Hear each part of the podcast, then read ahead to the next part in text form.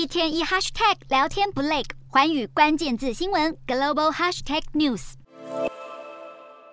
一片空旷的农田中，调查人员围着一枚飞弹残骸谨慎检查。这是来自乌克兰的 S 三百防空飞弹，在二十九号飞进了白俄罗斯境内，遭到击落。白俄的地方官员淡化这起流弹事件，表示当地民众不用担心。虽然对当地居民轻描淡写，但外交部也很快召见了乌克兰大使，表达抗议。对此，基辅当局已经回应，会邀请那些不支持俄罗斯的权威专家参与相关调查。乌克兰军方则表示，是为了防空作战才会有流弹误入白俄，也不排除是俄罗斯在白俄领空拦截飞弹的路径上发射巡弋飞弹，是一挑衅。与此同时，俄罗斯也在二十九号在恩格斯空军基地附近击落了一架无人机。恩格斯基地在这个月已经两次成为攻击目标，上一次还造成伤亡。俄方指控这都是来自乌克兰的攻击。如果属实，这会是乌俄开战后乌克兰最深入俄国境内的攻击行动。